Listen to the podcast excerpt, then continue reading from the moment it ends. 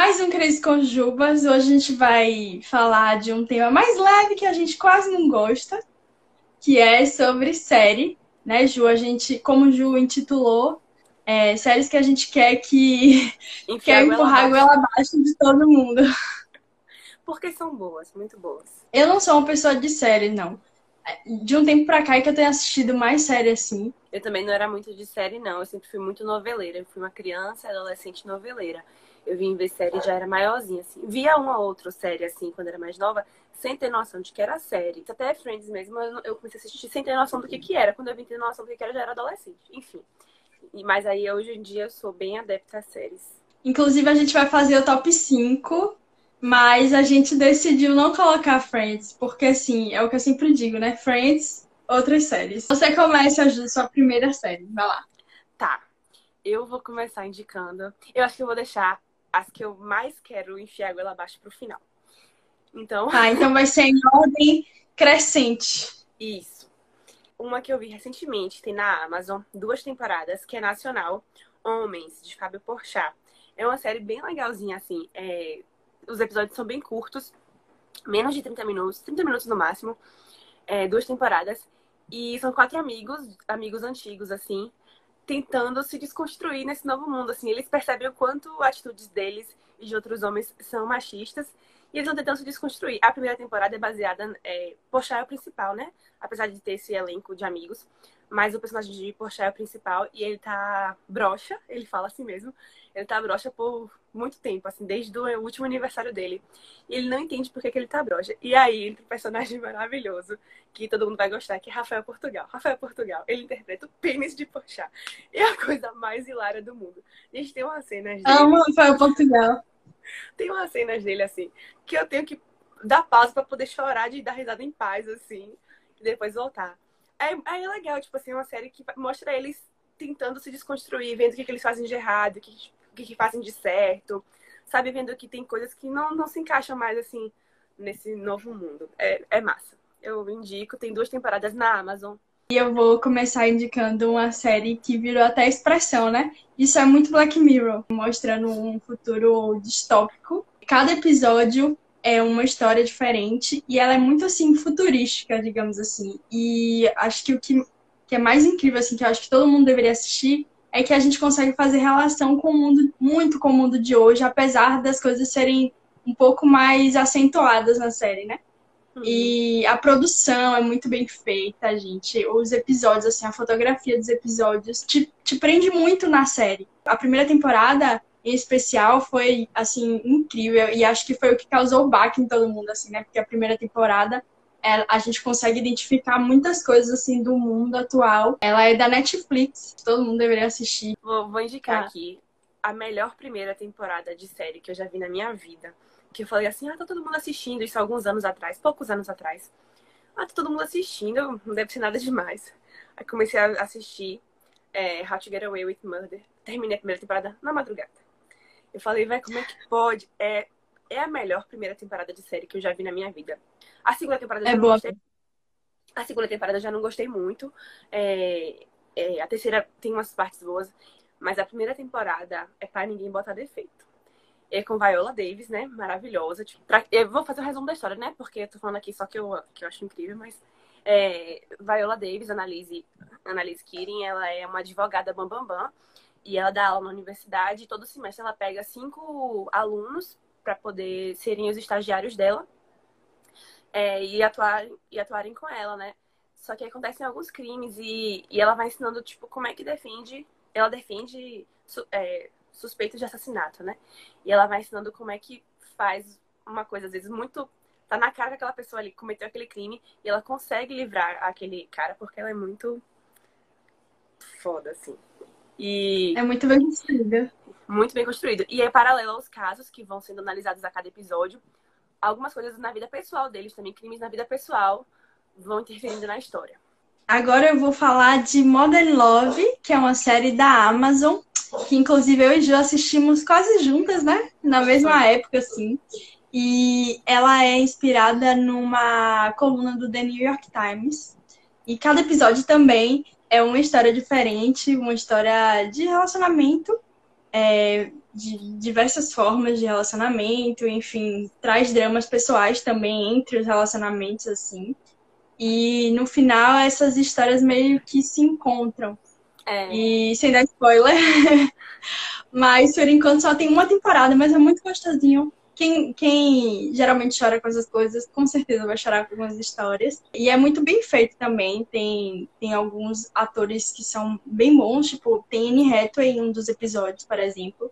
Que eu acho que até foi um, o meu preferido, assim, porque é muito angustiante, você sente o negócio. Eu acho que série boa é isso, né? E eu tava comentando com o Cris que Modern Love, é, obviamente, por ser audiovisual, se assemelha mais a curtas, mas assim, ele lembra muito contos, contos literários que você lê, assim, tem essa coisa assim gostosa, eu acho muito bonitinho. Minha terceira indicação, voltando pra distopia, aquele salão de distopia de Black Mirror, é The Handmaid's Tale, uma série da. Eu não sei como é que pronuncia, se é Hulu, Hulu, não sei. Mas tem na, na Globoplay também. São três temporadas. The Handmaid's Tale, que é baseado num livro, né? Em português é o Conto de Aya, o livro. E a terceira temporada chegou agora, no final de maio, na Globoplay. É uma série que mostra um futuro próximo, não diz a data, mas é um futuro próximo. Um grupo que se apoia na religião. Ele toma o poder nos Estados Unidos e constrói uma nova sociedade chamada Gilead e é um mundo, assim, que, tipo, as alterações climáticas afetaram na, fertilidade das pessoas. Então, não nascem crianças. É, quando as mulheres engravidam, elas têm muito, muitos abortos espontâneos. A taxa de natalidade é muito baixa. Então, o que, que eles fazem? Do dia pra noite, eles é, tomam poder, tiram todos os empregos das mulheres, é, confiscam as contas bancárias delas. Eles dividem as mulheres em as férteis. Eles pegam para para serem escravas sexuais, para que essas famílias desses poderosos que tomaram poder tenham filhos. Então elas são estupradas mesmo, é, numa coisa bizarra que eles chamam de cerimônia, tipo, a esposa segura as mãos, todos de roupa assim, aí o homem chega, lê um trecho da, da Bíblia, comete o ato, que é um estupro, né, mas eles chamam de cerimônia, e as mulheres que não são férteis, elas podem servir de escravas domésticas, que são chamadas de martas. Elas então elas cuidam da casa, da cozinha. E as, e as que não se encaixam em nenhuma dessas coisas que eles querem é, vão para as colônias, que são terrenos que o clima castigou mesmo. Então são terrenos tóxicos. Elas vão para lá para morrer, basicamente. Ah, e tem as tias também, que são as mulheres que estão aliadas a esses poderosos, que elas ensinam as aias, que são as, as escravas sexuais, como elas devem agir. E aí a história se baseia em June, que é a personagem principal. Ela tem uma filha, Hannah, e aí ela é, começa né, a busca para reencontrar a filha dela, Hannah, e descobrindo como é que esse mundo funciona e como é que as mulheres podem dar a volta por cima, é, mudar essa situação. É, é, bem forte a série. Não é uma série que eu consegui maratonar assim, tipo, em um dia. Não demorei muito também não para terminar, porque é uma série muito boa, apesar de forte. Tipo assim, eu demorei para ver a primeira temporada, sei lá, uns 3, 4 dias.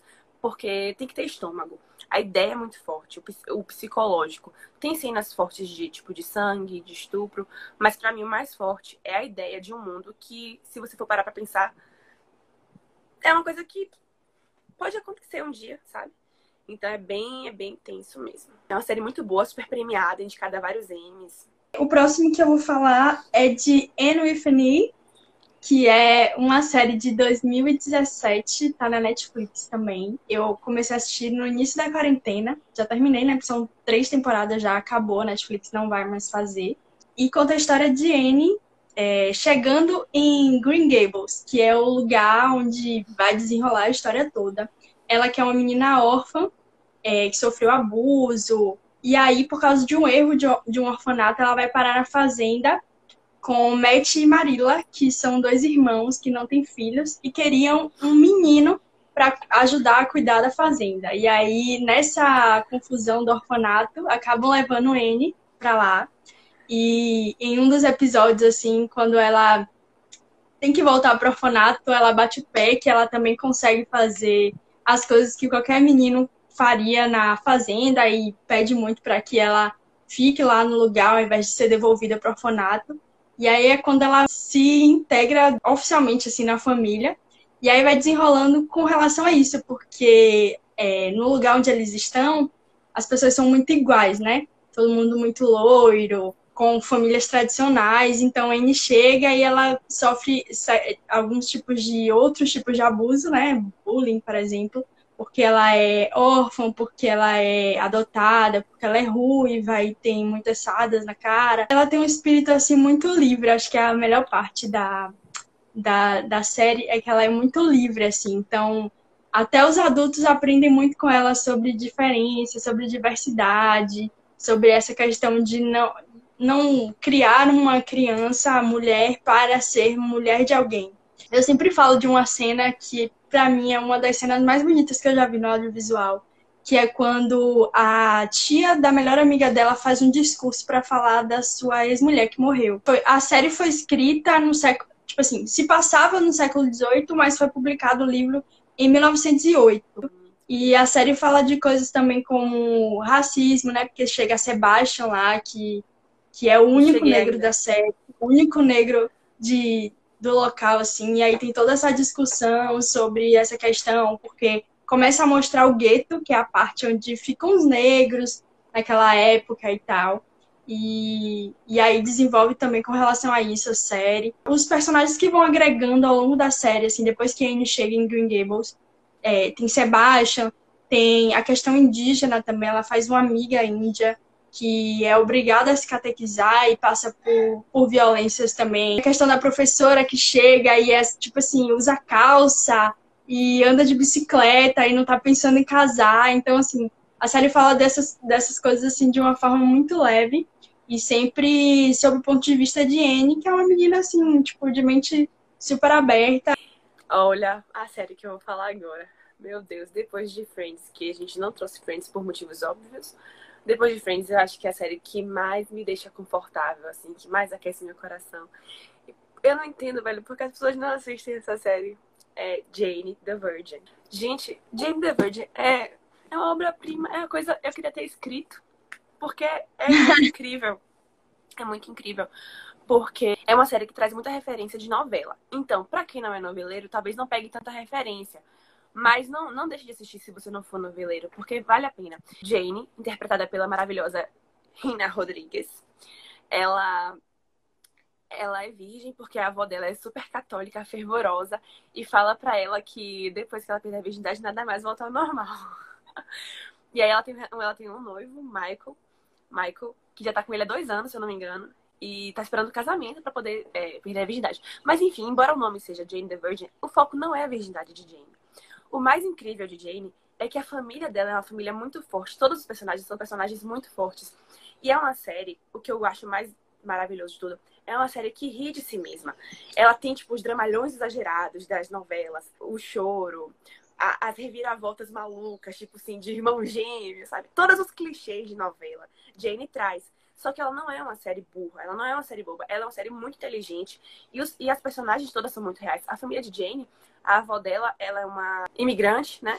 Ela não tem a green card ainda, então ela vive com medo, vive com medo, tipo, de, de, ser deportada, de voltar para o país dela. É, Jane foi criada por duas mulheres, pela mãe e pela avó. A mãe foi teve ela muito cedo. E Jane é super inteligente, ela tem o sonho de ser escritora.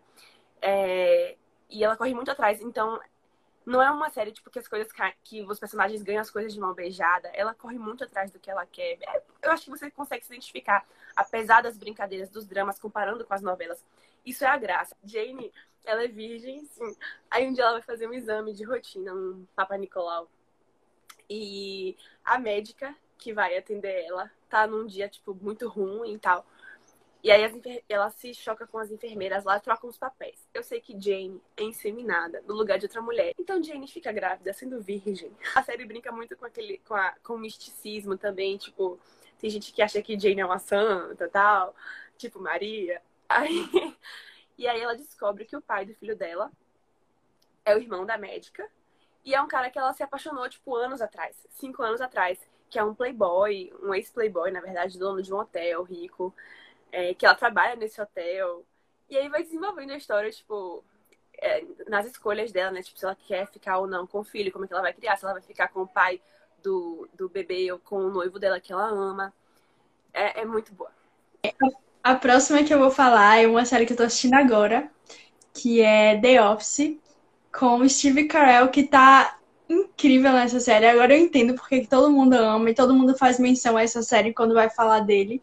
É, e porque falam tanto do melhor chefe do mundo. E assim, ela tem momentos e momentos. É o dia a dia de um escritório de uma empresa, a Dunder Mifflin, que vende papel na cidade de Scranton, na Pensilvânia. E é o dia a dia, assim, do, do escritório, né? Contando um pouquinho da história de todo mundo que trabalha ali e vai surgindo também outros personagens aí no meio, mas sempre com o núcleo principal. E a primeira temporada ela é difícil, você tem que ter muita garra, porque ele, o, o chefe, né, que é o Steve, que é o Michael Scott, ele é muito sem noção, num nível, tipo assim, politicamente incorreto, é, faz piadinha com tudo, com mulher, com gay, com, com tudo. E aí a primeira temporada você quer um pouco matar ele, mas é, não desistam, porque ao longo da série vai mostrando um pouco da, da forma humana que ele vê cada funcionário dele. E também vai desenvolvendo porque que ele é assim, porque ele não tem amigos, e aí ele meio que força, tipo assim, a galera quer sair, não convida ele, ele se convida ou cria situações para estar nos lugares. É um romance que se desenvolve dentro do escritório e é assim, melhor casal. Tem muita gente idiota, você sente muita vergonha alheia, sabe? Você fala assim, não é possível um negócio desse. Mas tem gente que é, que tem noção na série, que ridiculariza, assim, porque sabe que é ridículo. Mas a série é muito incrível, eu tô adorando. E eu tô, tipo assim, assistindo aos poucos, mas com medo de acabar, porque eu não quero que acabe mais, entendeu? Passa, tem na, na Amazon e tem na Globoplay também. E é uma série famosinha, acho que é uma das, das de comédia mais bem sucedidas. Porque, sério. É super famosa. Michael... Eu nunca assisti, mas eu. Que a gente deixou melhor por último. É. Uma ah, série Joana, que a começa. gente tá muito apaixonadinha e criando milhões de teorias pro final. Que não é o Muitas final teorias. ainda. É. São seis, né, temporadas? São seis. Terminou a quarta. This is Us. Eu sempre ficava enrolando, porque eu já disse, né? Sou péssima com série. E aí, o que, que aconteceu? Eu e Joana começamos a assistir ao mesmo tempo a série. E, assim, a gente está muito apaixonada porque a série, além de ser muito bem construída, tem personagens, assim, muito apaixonantes, velho, muito maravilhosos. E conta a história de três irmãos, é, dois são gêmeos e o outro é adotado. É, Kate, Kevin e Randall. E a história deles, tipo assim, da infância até a vida adulta. É, até futuro, e mostrando né? até o futuro, é e mostrando a relação dos pais deles, que é, acho que, uma das partes mais interessantes do, da série, né, Gil? Uhum. É a história da família Pearson. Pearson. E Pearson. Eu, eu, vou fazer uma menção honrosa aqui, que minha prima, Cris, não é essa Cris, a minha prima Cris, ela, ela começou a assistir essa série e ela sempre me falava, assista, assista, assista. Aí eu comecei a ver. Aí eu parei no meio da primeira temporada. Não sei porque eu parei. Não foi porque eu não gostei, não. Foi porque eu acho que tava vendo outras séries e eu queria terminar antes. E aí parei. Aí quando o Cris começou a assistir, falou, Joana, termine, termine, termine. Aí a gente começou a ver praticamente no, nesse mesmo tempo, assim. E, velho, não me arrependo em nenhum momento. Então eu queria fazer a missão honrosa pra Cris, que as duas Cris que insistiram para que eu assistisse, porque, ó, gente, é a coisa mais linda. Tipo assim, você chora, mas não é, você não chora porque você fica triste, não. É porque, tipo, os dramas familiares, assim, a, a, o senso de humanidade, tipo, te, te, toca muito, assim, não tem como você não ficar emocionado com This Os personagens são muito bem construídos, sabe? É, é um jovem casal que engravida descobre que vai ter trigêmeos e um dos bebês morre no parto. Só que aí no, no hospital que, que Rebecca, que é a personagem de Mandy Moore, dá à luz, chega um bebezinho que foi resgatado pelos bombeiros, um bebê que foi abandonado e um dos bombeiros deixou ele lá. Então eles resolvem adotar esse bebê. Só que esse bebê é negro, tipo assim, a família é branca. Então eles vão crescendo com várias, várias, é, é. como é que, vários desafios, né? Na criação de Randall, na criação de, de Kevin e de Kate também. Aí dá pra, eles vão como a história, como a narrativa é feita, é muito, é muito bem feito. Porque mostra como coisas da infância afetam, afetaram Isso. no jeito que eles, que eles têm hoje, né? Então, Kate, ela teve problema com compulsão alimentar. Ela é obesa, é mórbida. E Kevin, que, que é o homem, tipo assim. Galã é o ator, é, famosinho. É. Ele é super cheio de conflitos também, porque ele se sentia, tipo, ele achava que o pai dava mais atenção para Kate e a mãe para Randall. Então ele acaba tendo é, muitos conflitos também. É, é uma série muito bem, muito bem bolada mesmo. Eu vou ter que falar dessa personagem que eu acho que é uma das minhas preferidas, tá? No, no topo, assim. Que é Beth, que é casada com Randall, que também é negra. Então a família de Randall é toda negra também. Então é. tem toda uma questão ali dentro, extra essa, essa parte da família Pearson, né? É. E Beth é, tipo assim, incrível. É uma mulher. É uma personagem muito bem construída, muito maravilhosa. E ela. Os dois, assim, em cena, é muito bom. Ele, ela é o pilar de, de Randall, né? Da família, assim. É. A gente deixou por último porque é, é uma série que ela precisa ser vista. Precisa. então é isso, né? Nosso top... Está encerrado, galera. Um beijo. Se você não pegou referência, paciência.